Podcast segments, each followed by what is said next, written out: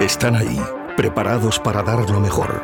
Porque cuando sacan todo el talento que llevan dentro, no hay nada que pueda frenarles. Y eso les convierte en imparables. Randstad Professionals.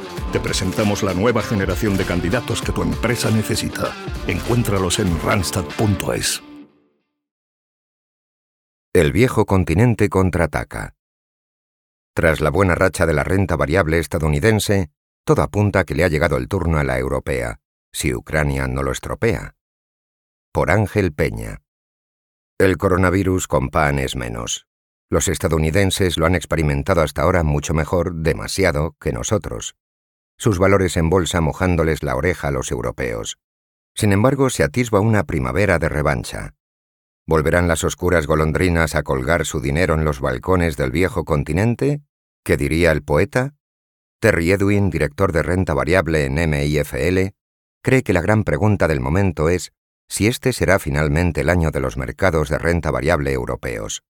En los primeros compases sus rendimientos han sorteado las primeras semanas relativamente indemnes, en clara contraposición con el mercado estadounidense y especialmente con el índice Nasdaq, con un gran peso tecnológico. Teniendo en cuenta que el descuento de valoración de Europa es mayor en comparación con el de Estados Unidos, Creemos que este año, y especialmente la primera mitad de 2022, puede ser el momento de que la renta variable europea brille. Juan Fierro, director para Iberia en Janus Henderson, coincide en que la renta variable europea cuenta con los ingredientes adecuados para tener un buen año, al menos en términos relativos, salvo que la escalada de las tensiones geopolíticas en el este de Europa derive en un shock exógeno para la economía y los mercados financieros. Revival de la Guerra Fría aparte, Fierro ve tres ingredientes positivos. Para empezar, un entorno macroeconómico más favorable, además de unas previsiones de crecimiento del PIB para este año superiores a las de Estados Unidos, se espera que el Banco Central Europeo no endurezca su política monetaria hasta como pronto finales de año.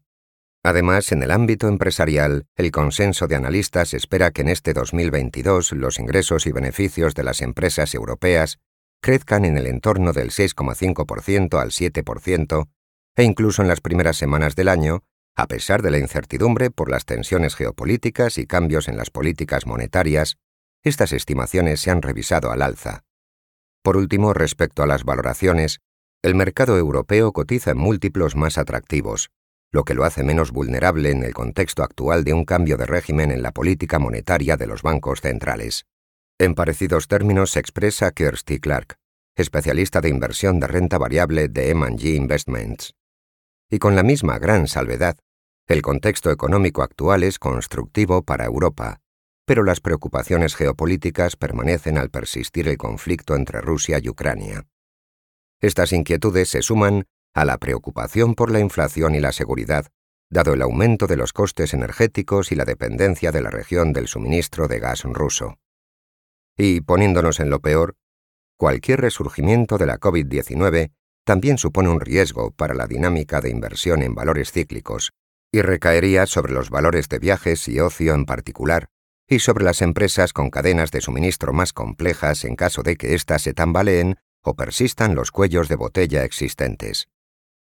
En cualquier caso, pase lo que pase, Edwin incide en que, el mercado estadounidense tiene una exposición mucho mayor a los valores tecnológicos y growth.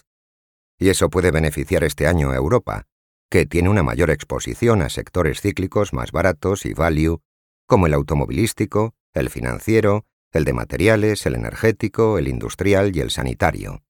La clave está en que a medida que la pandemia se desarrollaba, Estados Unidos optó por convivir con ella con menos restricciones que la mayor parte de Europa, y su economía se recuperó a un ritmo más rápido en 2021.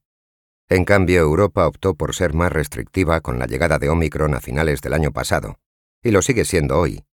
Además, la renta variable norteamericana se ve amenazada por la posibilidad de que el crecimiento salarial obligue a la Fed a sorprender a los mercados financieros con una respuesta de política monetaria mucho más restrictiva. Actualmente se esperan entre tres y cuatro subidas de tipos este año. Si es correcta la predicción de siete subidas de tipos hecha por Jamie Dimon, CEO de JP Morgan, el mercado estadounidense corre más riesgo. Fierro recuerda que además, la Unión Europea solo acaba de poner en marcha el mayor paquete de estímulo jamás financiado en Europa con más de 2 billones de euros, que aglutinan el marco financiero plurianual para el periodo 2021-2027 y el instrumento de recuperación Next Generation EU. Durante los próximos años, los países miembros se beneficiarán de transferencias directas y créditos ventajosos para estimular el crecimiento tras la pandemia e invertir en modernizar la economía del viejo continente, haciéndola más sostenible, digital y resiliente.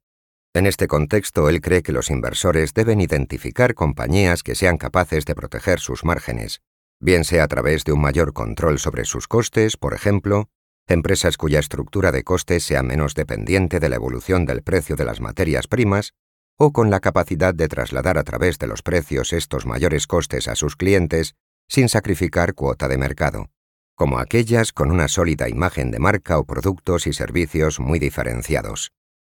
De entre los miembros de la Unión, los que normalmente acaparan menor protagonismo podrían convertirse en buenas apuestas.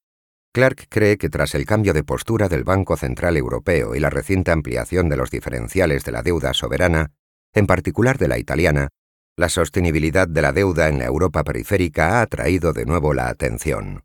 Aunque en general, el panorama político más estable, las sólidas perspectivas de crecimiento de los beneficios y la capacidad de las economías de toda Europa para beneficiarse de un repunte cíclico, deberían impulsar el crecimiento económico y crear la capacidad de reducir la deuda. Por sectores, no pueden faltar las tan de moda energías renovables, pero ahora también encontramos oportunidades a precios atractivos entre los valores financieros, energéticos, químicos y de telecomunicaciones que deberían seguir beneficiándose de una rotación cíclica más sostenida en un entorno de tipos en constante aumento. Especialmente los primeros, porque el sector bancario suele estar entre los beneficiarios más inmediatos de la subida de los tipos de interés, ya que puede paliar los bajos márgenes experimentados durante un entorno de tipos bajos y mejorar la rentabilidad de forma continuada. Pero Clark tampoco olvida que las empresas del sector energético y materias primas se han beneficiado de las subidas de precios debido a las restricciones de la oferta y la demanda.